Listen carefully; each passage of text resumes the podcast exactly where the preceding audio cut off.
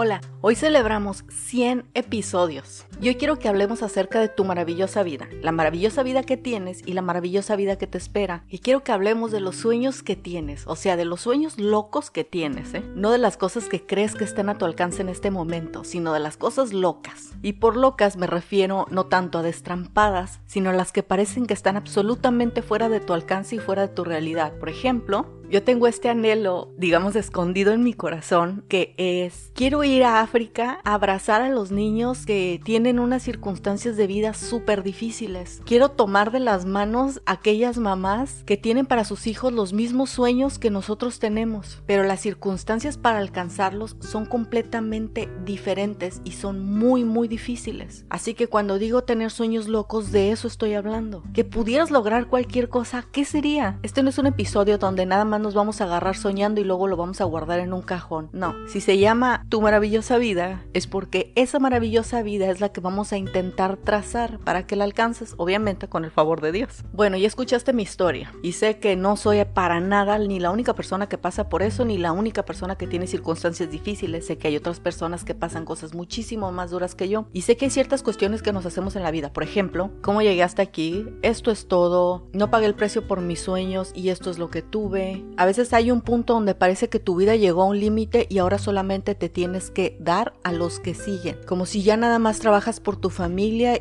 y tú y tus sueños y los deseos de tu corazón los dejaste ahí en una estatua. Y no es así. Realmente hay que agradecer porque si tienes sueños, si tienes anhelos, si tienes ilusiones, quiere decir que aquellos deseos que están sembrados en tu corazón quieren ver la luz. Y me he dado cuenta que una de las cosas más peligrosas que hay en este mundo es cuando no sabes ni para qué eres bueno y cuando no trabajas circundando de aquello a lo que sientes que tienes algo que ofrecer. Porque luego comenzamos a seguir los pensamientos incorrectos, los pensamientos destructivos cuando crees que no sirves para nada o que ya no sirves para nada o que ya no puedes hacer algo útil de tu vida. Cuando ya hablamos de eso, ser inútil, etcétera. Por eso hablamos de pensar correctamente, porque sin importar cómo nos sintamos, hay una verdad absoluta acerca de lo que somos. Y lo que somos no está determinado exclusivamente por las circunstancias actuales de tu vida. Y hay esta frase que me encanta que dice, no es quien fuiste, es quien serás. Y es la verdad. No se trata de los errores que cometiste, no se trata de por los sueños por los que no luchaste, no se trata del precio que no pagaste, se trata de lo que aún puedes hacer, de lo que aún puedes rescatar. Mira, te voy a decir una cosa. Antes de que yo hubiera pasado por la agorafobia, yo tenía muchas cosas, ¿eh? Yo tenía amistades, era la chica guapa de la escuela, era sociable, tenía mucha seguridad, puesto que yo venía de poderme parar en un escenario a dar oratoria, a declamar o lo que sea. Yo tenía muchísima seguridad, pero jamás disfruté la vida como soy capaz de disfrutarla ahora nada más hablando con una persona. Ciertamente las dificultades nos enseñan algo, nos enseñan quiénes somos, nos enseñan a sobrevivir. Dificultades vamos a tener muchísimas y necesitamos aprender a sortearlas de la mejor forma, a enfrentar la realidad de la mejor forma. Y la mejor forma no es cómo te sientes, la mejor forma es la realidad. No estoy invalidando cómo te sientes, pero no estoy diciendo que debes ser guiada por tus emociones. Las emociones son un vaivén y lo único que hacen es comenzar a desestabilizar la realidad. Y si dejas que te guíen, tus acciones comienzan a ser determinadas por lo que sientes. Y déjame decirte, yo por cinco años, la mayoría de esos cinco años me sentí inútil. ¿Era inútil? No. Así que no vamos a hablar de lo que no fuiste, vamos a hablar de lo que serás.